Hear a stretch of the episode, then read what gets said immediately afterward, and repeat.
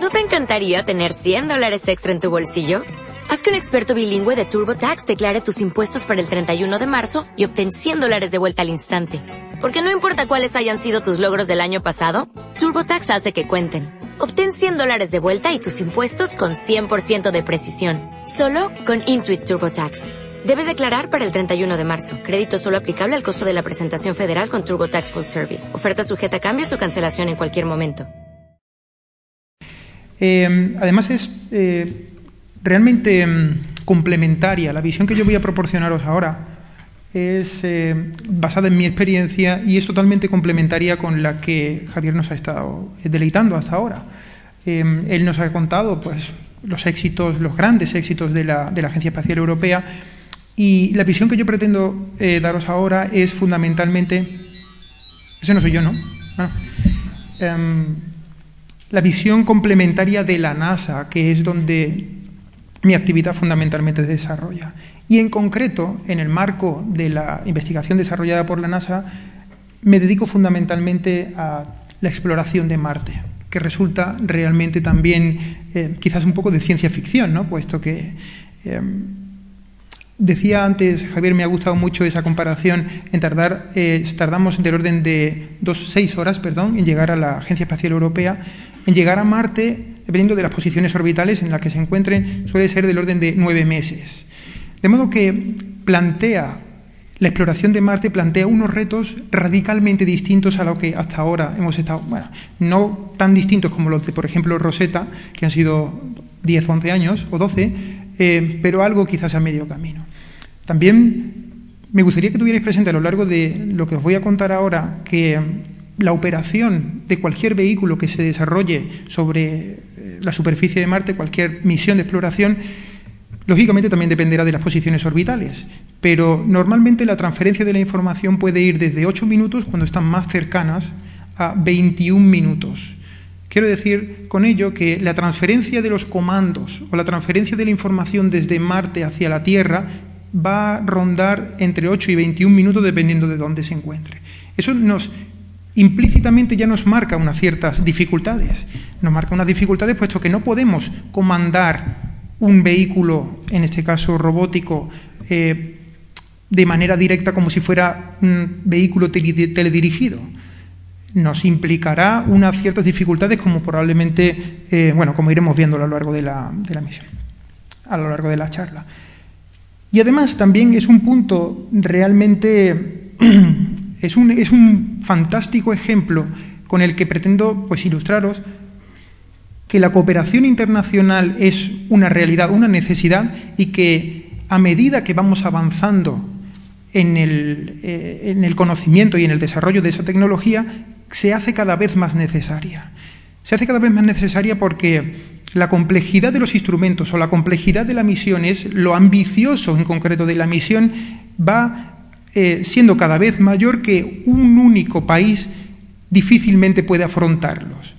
Atrás se quedaron los tiempos en donde las misiones Viking, que costaron 3.500 millones de dólares de la época y pues involucraron a unos 10.000 personas, fue eh, un, esfuerzo titánico de la agencia americana, del gobierno americano, puesto que la sociedad y el entorno sociopolítico de aquel momento lo exigía o lo requería. Ahora mismo las situaciones económicas, todos sabemos cuáles son, hacen que eso en esos términos sea materialmente imposible.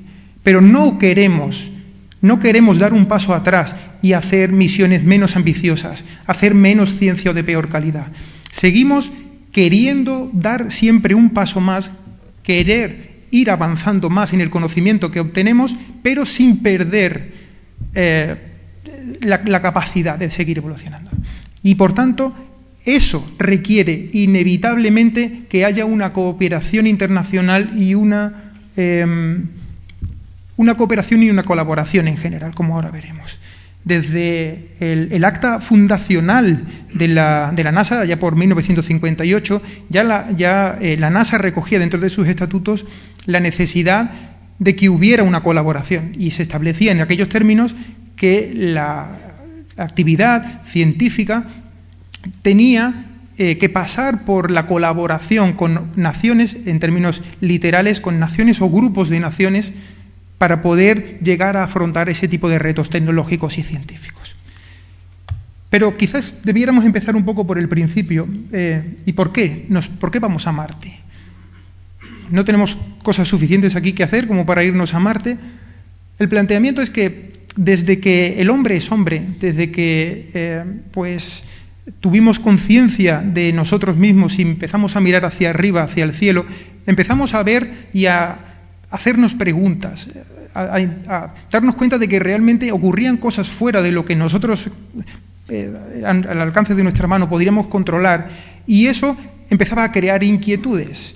Y bueno, a partir de pues la invención de los eh, telescopios o incluso a simple vista, allá por el, por el siglo XIX, finales del siglo XIX, principios del XX, ya hay investigadores que empiezan a plantearse que, pues a lo mejor en Marte podía haber algún tipo de civilización que creara esos canales tan magníficos que se podían observar.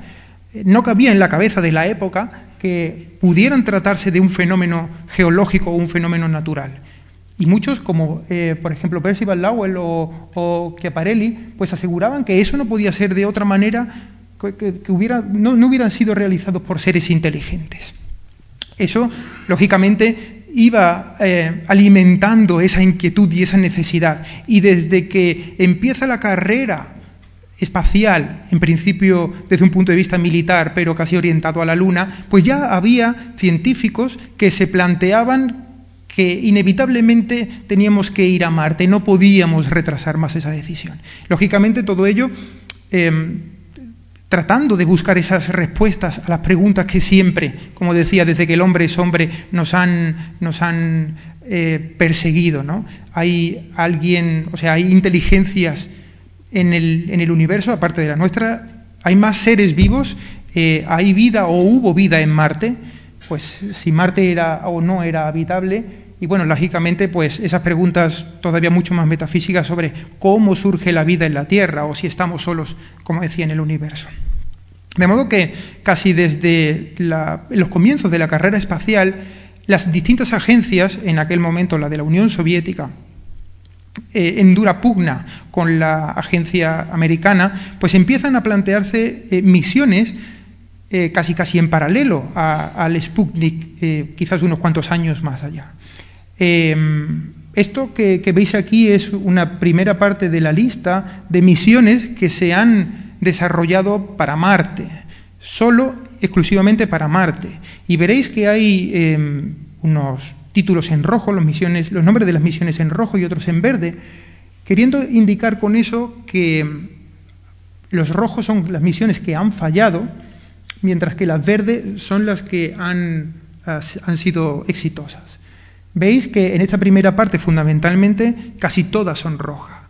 Me gustaría hacer ese, eh, este inciso, puesto que ahora mismo estamos acostumbrados a ver en la televisión pues al Spirit y al Opportunity, bueno, ahora ya el Opportunity, eh, Curiosity, y nos casi casi muchas veces decimos, otra vez, otra vez ha hecho algo que merece la pena ser destacado en los medios de comunicación. Estamos acostumbrados ahora ya a, y hemos asimilado el éxito de este tipo de misiones que casi ya es algo como aburrido. Pero quiero que miréis de nuevo otra vez a la, lista esta. Casi todas las misiones al principio fueron un fracaso. Nunca hay que decir en realidad en este sector que una misión es un fracaso porque no consiga los, los objetivos que se plantea. Eh, cualquiera, cualquiera de estas que están en roja, aportó una cierta información para, para tratar de aprender más sobre los propios sistemas o, sobre el, mecanismo de lanzamiento o los sistemas de comunicaciones, de modo que la siguiente probablemente fue un éxito gracias a los datos que proporcionaron las anteriores fracasadas, entre comillas.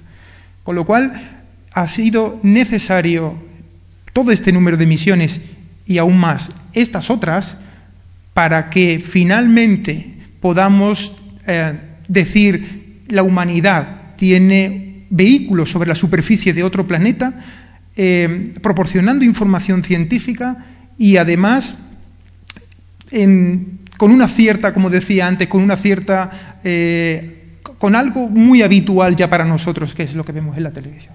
Afortunadamente, durante los últimos años, las misiones pues han tornado de ser más rojas a ser más verdes. Aún así, pues hay algunos, algunos problemas que hacen que algunos sistemas fallen y eso es, de nuevo, muestra de que no es trivial llegar a una superficie de otro planeta como en este caso Marte. Hablamos de que son típicamente nueve meses de viaje, como decíamos, eh, y durante esos nueve meses los cálculos de las trayectorias tienen que ser tan precisos como para que casi con cinco cambios de maniobra, con correcciones sutiles de maniobra en caso de que haya algún tipo de desajuste, podamos alcanzar la superficie del planeta.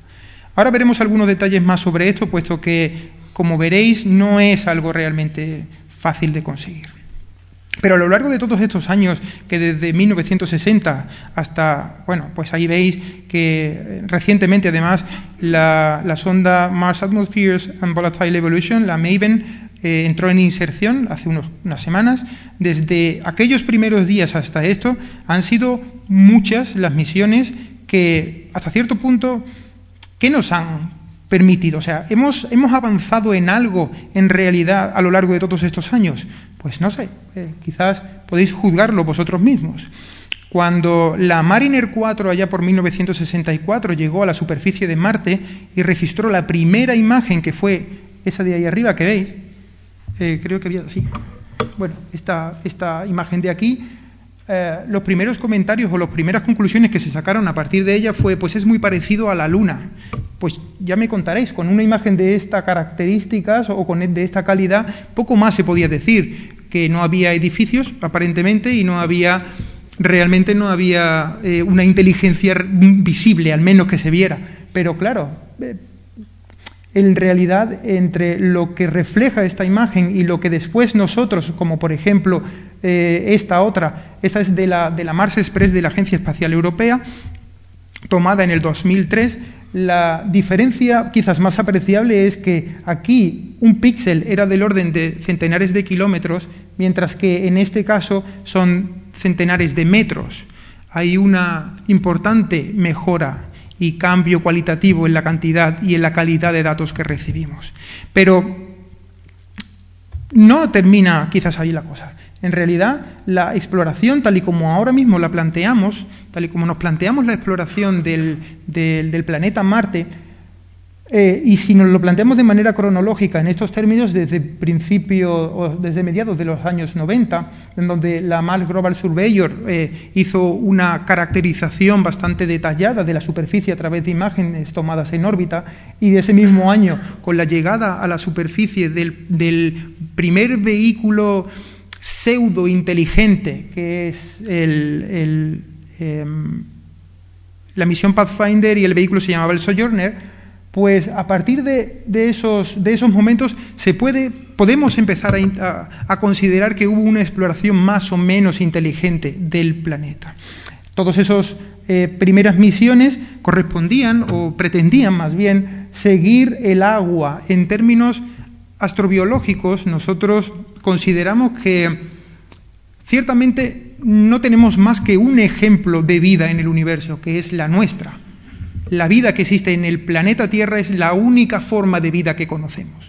Aún así, no nos cerramos en banda a la posible existencia de otro tipo de vida, simplemente tenemos un poco la mente abierta, pero atendiendo a la información que conocemos, digo de nuevo, la vida en la Tierra, y por tanto la vinculación que hay en la vida en la Tierra al agua, la exploración de cualquier otro planeta, como el caso de Marte, pasa inevitablemente por ir buscando el agua, como primer paso en la exploración.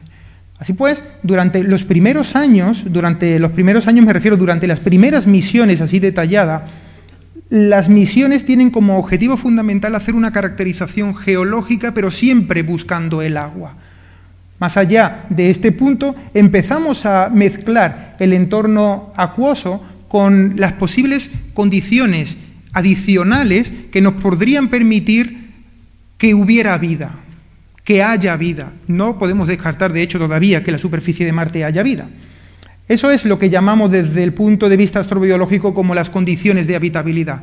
Es necesario el agua, pero también es necesario algunas cosas más, como por ejemplo que haya agua líquida, que haya una fuente de energía que mantenga ese agua líquida y que permita hacer eh, una cierta química que permita esa, esa forma de vida, insisto de nuevo, tal y como la conocemos en el planeta Tierra.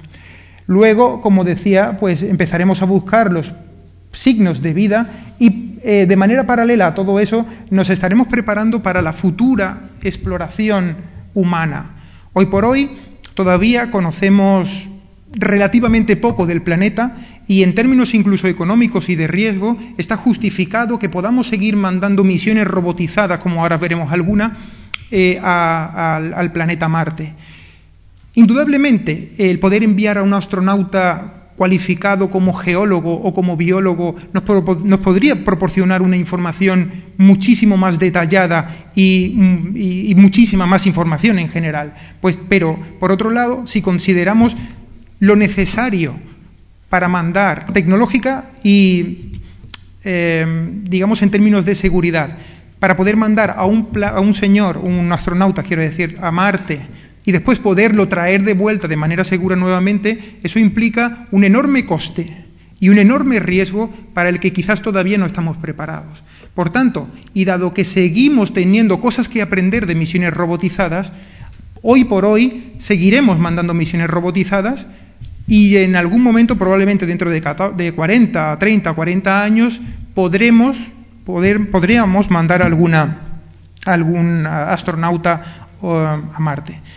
Tal vez astronauta no será la persona, perdón, el nombre que utilicemos para identificar a esa persona eh, y sea taikonauta, puesto que a lo mejor China tome la delantera en este planteamiento. Pero de todas maneras, se llame como se llame, probablemente el enviar a una persona al planeta Marte para la exploración y volverlo a traer de vuelta, eh, eso nos llevará como mínimo unos 30 años o así.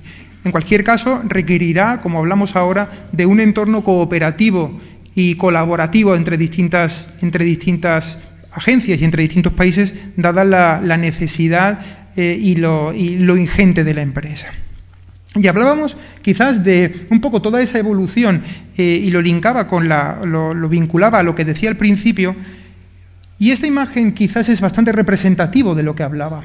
Esta es la, misión, el Sojourner, la misión Pathfinder que llegó a la superficie de Marte en, en 1996. Este elemento que, ven, eh, que, veis aquí en medio es el, el Mars Exploration Rover, los MER, el famoso Spirit y el Opportunity que llegó a la superficie de Marte en el 2003, y este ingente mm, mole blanco es el Curiosity que ahora mismo está en la superficie del planeta. La tendencia es clara, es eh, del orden de pocos, pocas decenas de kilos, pocas eh, centenas de kilos, casi una tonelada. Y vuelvo a insistir en el hecho que decía al principio. Esa tendencia que llevamos, el enviar a Marte cada vez más sistemas, sistemas cada vez más complejos, requiere inevitablemente de la participación y la colaboración de, eh, distintas agencias a distintos países, puesto que el coste de desarrollo de una misión de este tipo es enorme. No solo eh, en términos económicos, que también, sino en términos fundamentalmente de riesgos y de, diversidad de la, disposición.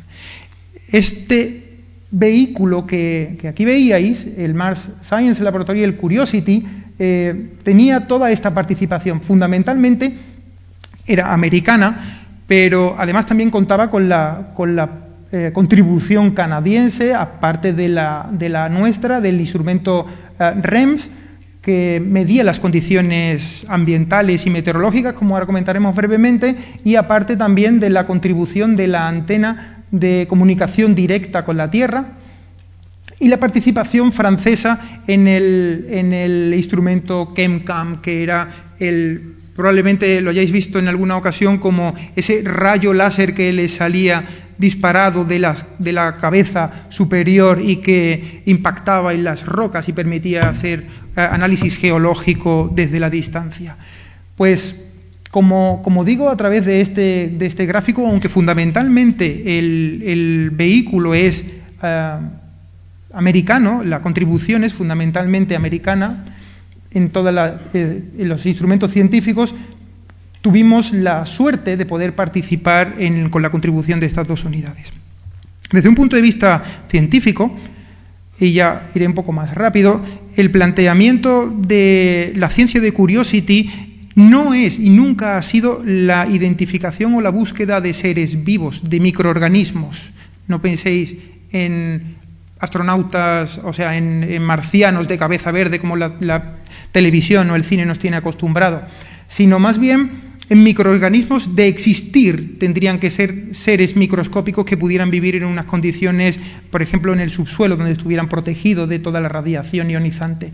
Pero lo que sí se ha planteado desde primer momento ha sido la caracterización del hábitat potencial, o sea, poder determinar que el entorno donde llegó tenía las condiciones necesarias para que allí se pudiera haber dado la vida en algún momento, como así fue. De hecho, el entorno donde, donde eh, aterrizó, en el cráter Gale, ahora ya sabemos que tuvo, la, tuvo la, los flujos de, tuvo flujos de agua en el pasado, de manera que confirma que hace 3.500 o 3.800 millones de años Marte tuvo agua y que además en ese agua pudo haber existido vida. Insisto en que pudo haber existido vida, es el término que debemos utilizar.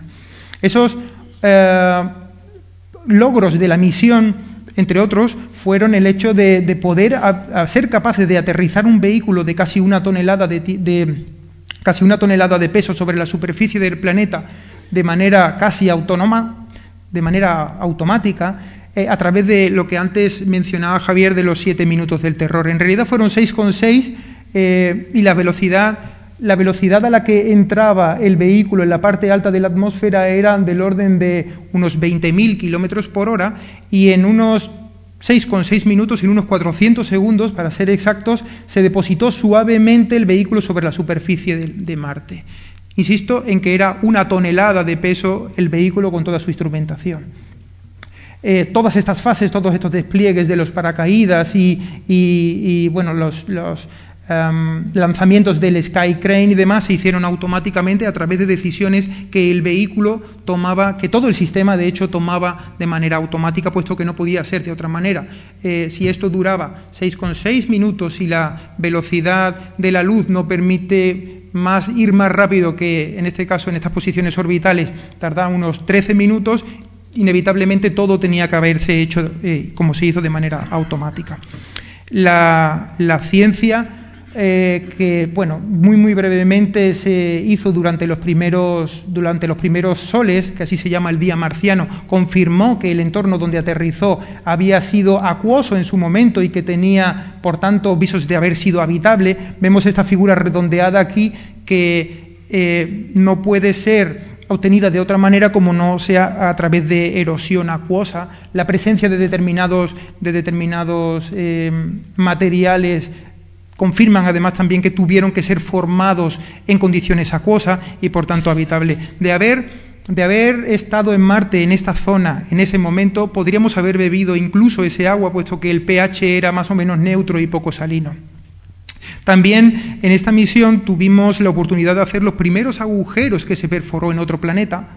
Ah, como veis ahí, son agujeros realmente pequeñitos, de unos 6 centímetros más o menos de profundidad, pero pusieron de manifiesto una cosa muy curiosa. El Marte rojo al que estamos acostumbrados, después de 6 milímetros, ya no es tan rojo. Hay una cierta reducción y oxidación en las distintas capas geológicas que, bueno, pues veis fundamentalmente el, el, cambio de color que justifica este, esta química distinta en un caso y en otro.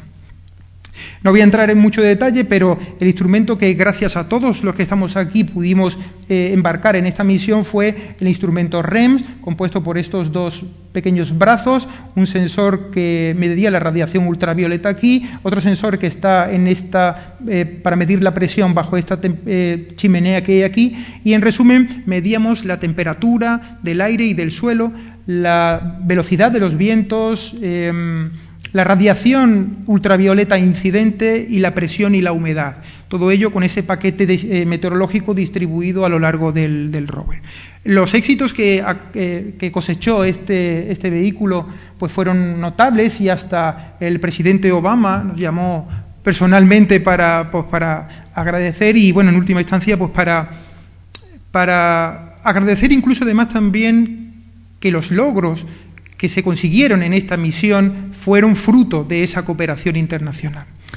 Cooperación internacional que se ha extendido a la misión InSight, en la que ahora mismo estamos trabajando y que se lanzará para Marte, se lanzará a Marte en el 2016 en donde también tendremos nuestra participación eh, con unos sistemas meteorológicos para medir el viento y las temperaturas similares a los anteriores que os mostraba.